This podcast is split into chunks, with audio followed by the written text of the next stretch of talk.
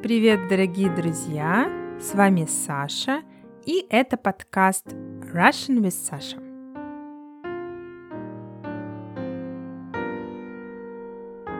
Сегодня мы с вами поговорим наконец-то не о писателе, не о композиторе, а о русском художнике. И речь пойдет об Иване Константиновиче Айвазовском, русском художнике армянского происхождения.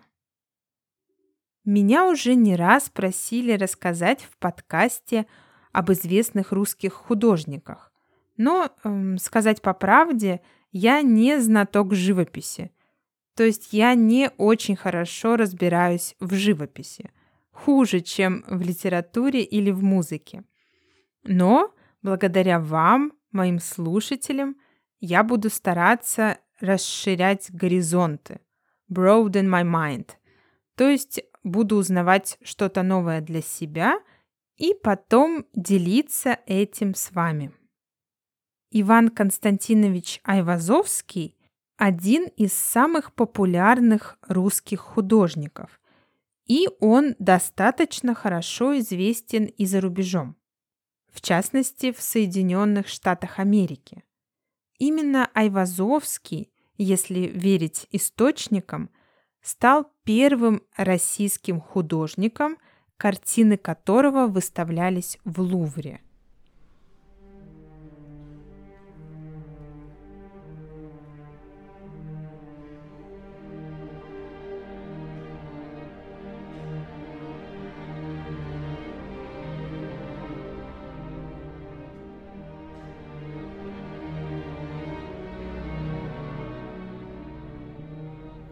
Айвазовский – известный художник-маринист, то есть чаще всего он изображал в своих картинах морскую стихию. Вообще, он считается одним из самых величайших художников-маринистов всех времен. Говорят, что император Николай I так однажды сказал Айвазовскому. «Айвазовский, я царь земли, а ты царь моря. Для меня Айвазовский любимый русский художник. Думаю, это потому, что я очень люблю море и волны.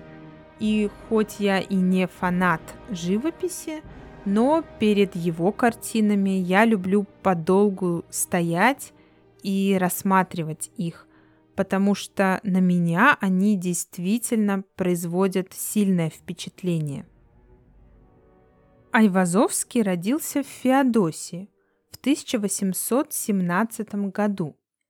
Феодосия – это город в Крыму. Городок маленький, но приятный. Особенно приятный тем, что находится на берегу Черного моря.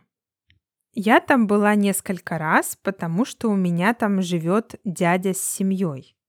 Что касается семьи Айвазовского – то это была семья армянского купца. Купец – merchant. И хоть мы и говорим Иван Айвазовский, но мальчик был крещен под именем Аванес. Это армянская форма имени Иоанн. Мальчик рос очень способным. Он даже сам научился играть на скрипке. И, конечно, он уже в детстве прекрасно рисовал. Семья мальчика была небогатой, но благодаря добрым людям он смог обучаться живописи и даже был принят в Императорскую академию художеств в Санкт-Петербурге. Вскоре в Санкт-Петербург приехал известный французский художник-маринист Филипп Танер. Айвазовский был назначен помощником Танера, и у него было очень много работы. Несмотря на это, Айвазовский находил время и для своих собственных картин. И в итоге он представил свои картины на той же выставке, что и Талер. И вот представьте, какая ситуация. Никому неизвестный юноша – получает серебряную медаль за одну из своих картин. Его хвалят, а известного французского художника критикуют и обвиняют в излишней манерности. Талер был в ярости. Формально, действительно, Айвазовский мог выставлять свои картины на этой выставке только с разрешения своего учителя. А он это сделал без ведома Талера, то есть Талер об этом не знал. Французский художник пожаловался самому императору Николаю, и Николай сказал убрать с выставки картины Айвазовского. Все могло кончиться очень плохо для начинающего художника. Но, к счастью, один влиятельный тогда художник, Александр Зауэрвейт, смог восстановить доброе отношение императора к Айвазовскому. И император Николай даже отправил юного художника вместе со своим сыном в путешествие по Балтике. Там юноши изучали парусный флот – Sailing Fleet. Позже это очень пригодится Айвазовскому при создании своих картин. Потом Айвазовский учился у Зауэрвейда в классе батальной живописи – Military Art. Батальная живопись – это жанр изобразительного искусства, который посвящен темам войны, военных сражений, в частности, например, и морских сражений. Что касается реальных морских сражений, то Айвазовского даже направляют в эпицентр военных действий, где Айвазовский с блокнотом в руках рисует картины военной битвы. Позже это ему очень пригодится при создании ряда батальных картин. 1840-44 годах Айвазовский путешествует по Европе и совершенствует свое мастерство. Improves his skills. Сначала он жил в Италии, и там его картины имели огромный успех. Одно из его произведений «Хаос. Сотворение мира» было очень высоко оценено папой Григорием XVI, и он даже наградил Айвазовского золотой медалью за написание этой картины. Папа Римский пожелал также купить картину, но художник отдал ее бесплатно, не взяв денег. Из Италии Айвазовский отправился в Англию, Португалию и Испанию, за четыре года странствий по Европе Айвазовский написал 80 картин. Во время одного из путешествий корабль, на котором находился художник, попал в сильный шторм и едва не затонул. В парижских газетах даже успели написать о смерти художника – Однако Айвазовский выжил, и теперь мы можем восхищаться такими его картинами, как «Крушение корабля», «Кораблекрушение», а также «Шторм», «Буря на море» и, конечно, самой знаменитой его картиной «Девятый вал».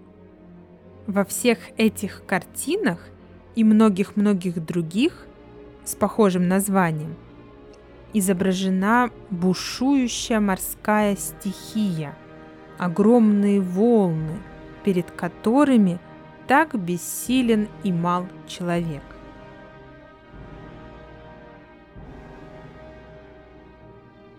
В картине «Девятый вал» отражено старинное поверье, то есть, можно сказать, легенда моряков. Поверье такое – если корабль попадает в шторм, то ему предстоит выдержать 9 ударов волн. Самый страшный удар – последний, девятый. Если корабль устоит, выдержит напор этой девятой волны, то он спасен, то значит все останутся в живых. Интересно то, как Айвазовский писал свои картины. Как пишут в разных источниках, он не ходил на природу с мольбертом, то есть не рисовал с натуры.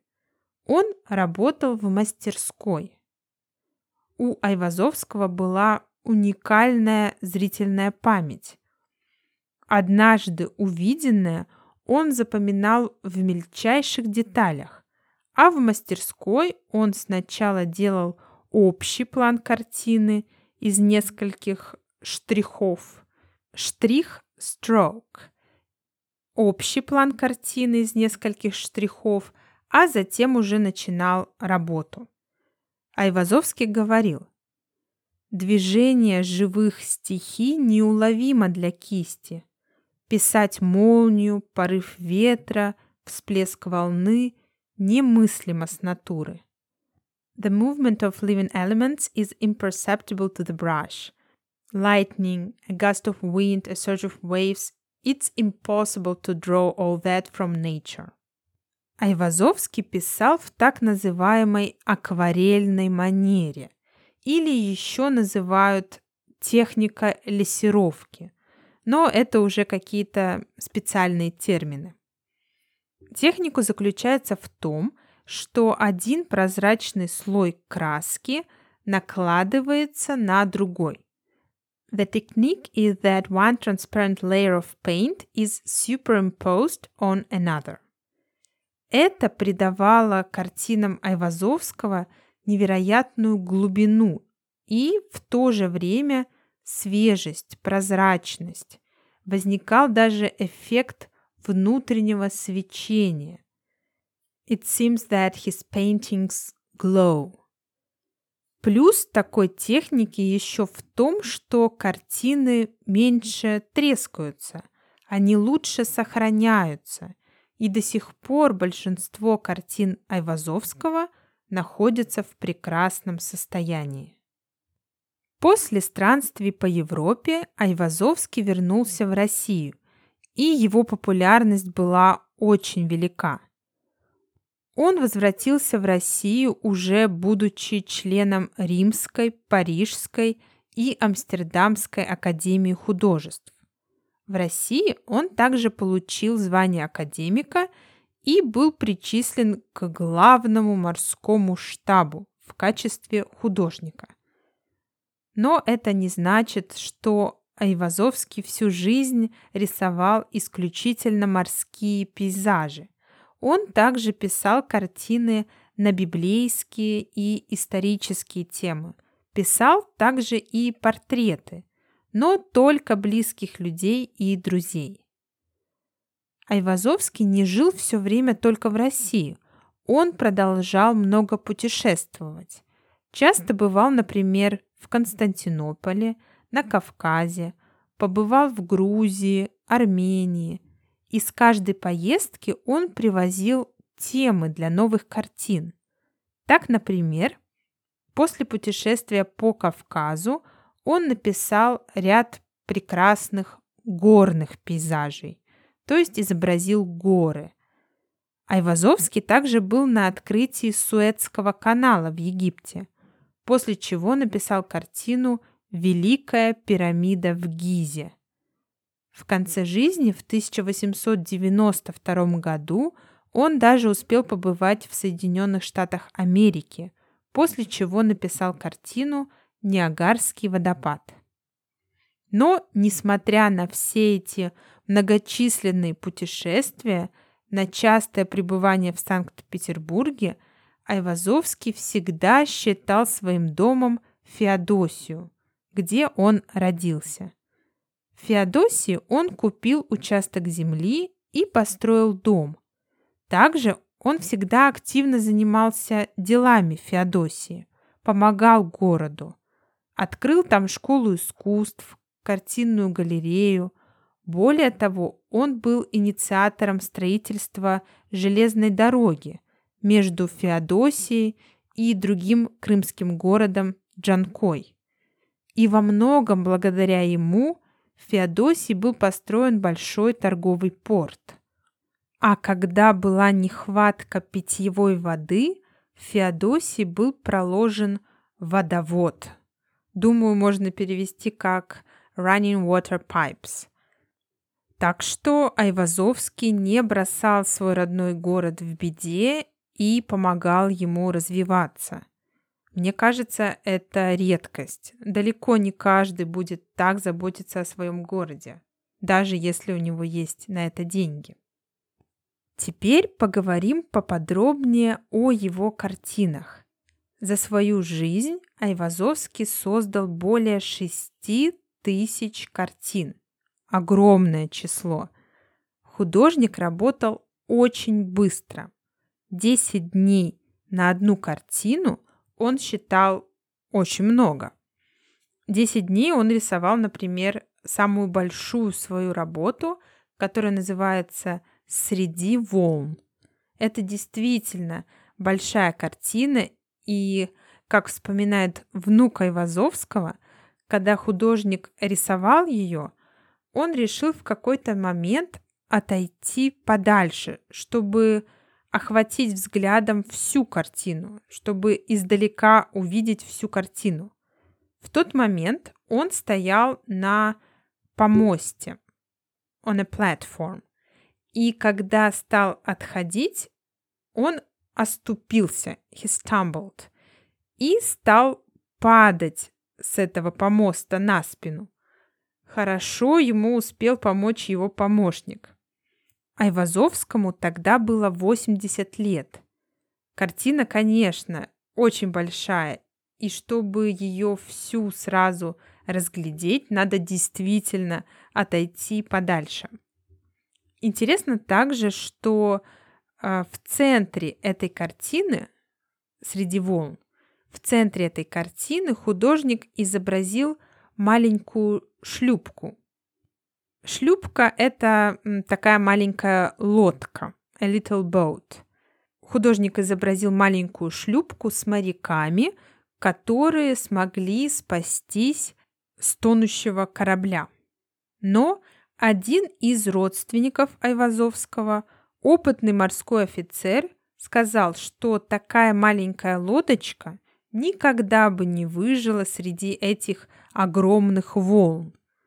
Айвазовский был недоволен этим замечанием, но на следующий день эта шлюпка с моряками исчезла с картины.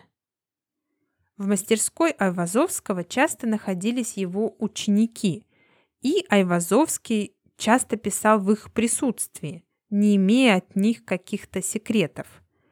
Среди учеников Айвазовского был, например, известный в будущем художник Куинджи – Айвазовский любил писать в технике а-ля прима, в один прием. Эта манера не предполагает дальнейших исправлений. То есть картина пишется сразу, начисто, без возможности переделать.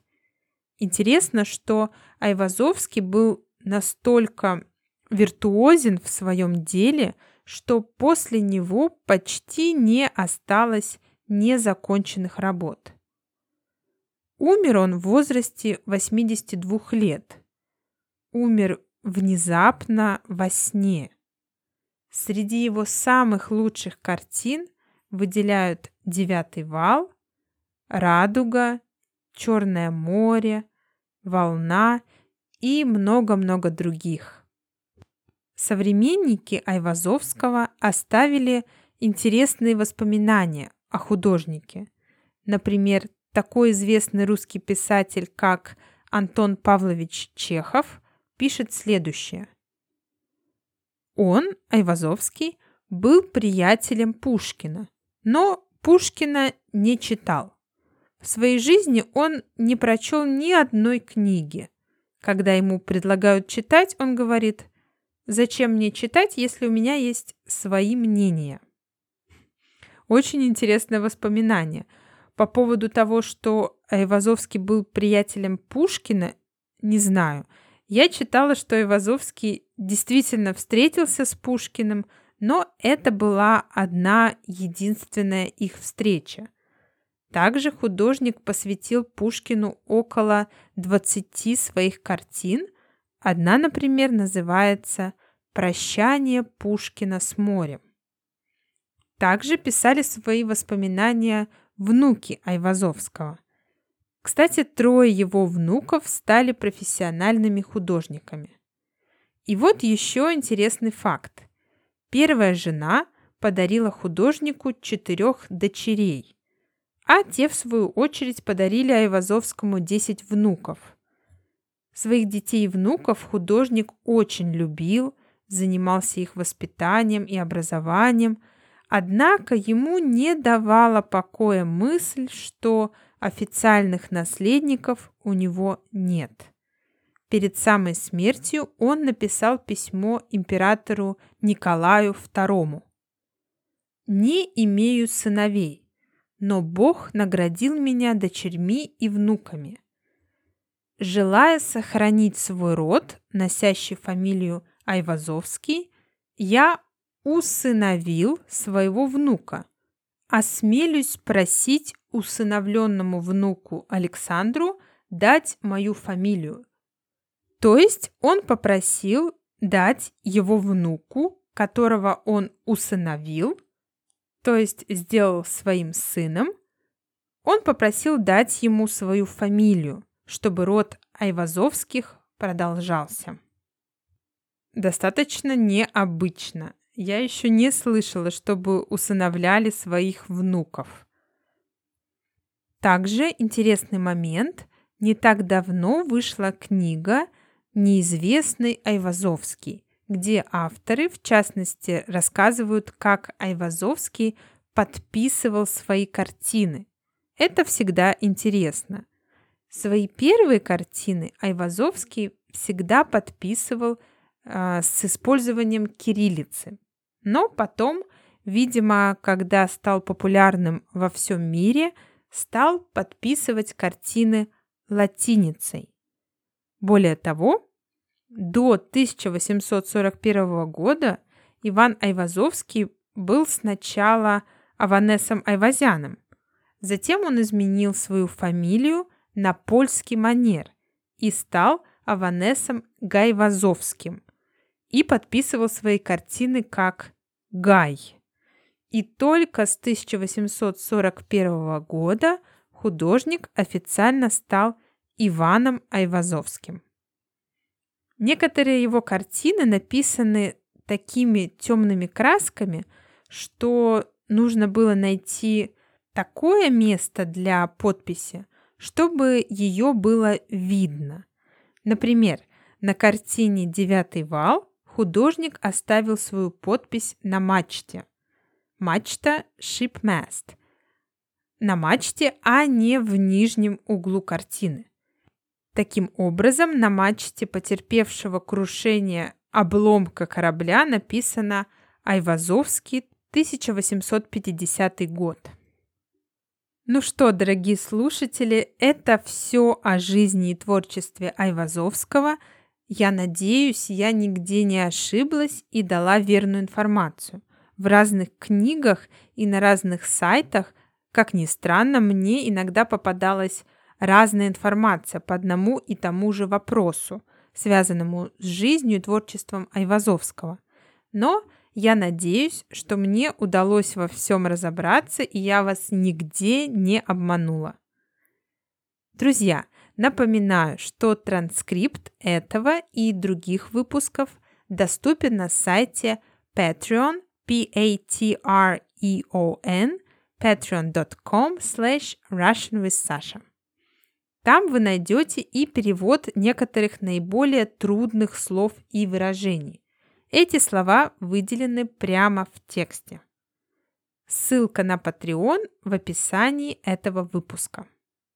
Если у вас есть вопросы, пожелания, обязательно пишите. Адрес моей почты russianwithsashapodcast at gmail.com Russian with Sasha Podcast пишется одним словом, без дефисов. Буду вам также очень благодарна, если оставите небольшой отзыв, например, на Apple Podcast. Вы мне этим очень поможете. Спасибо за внимание. До новых встреч и пока-пока.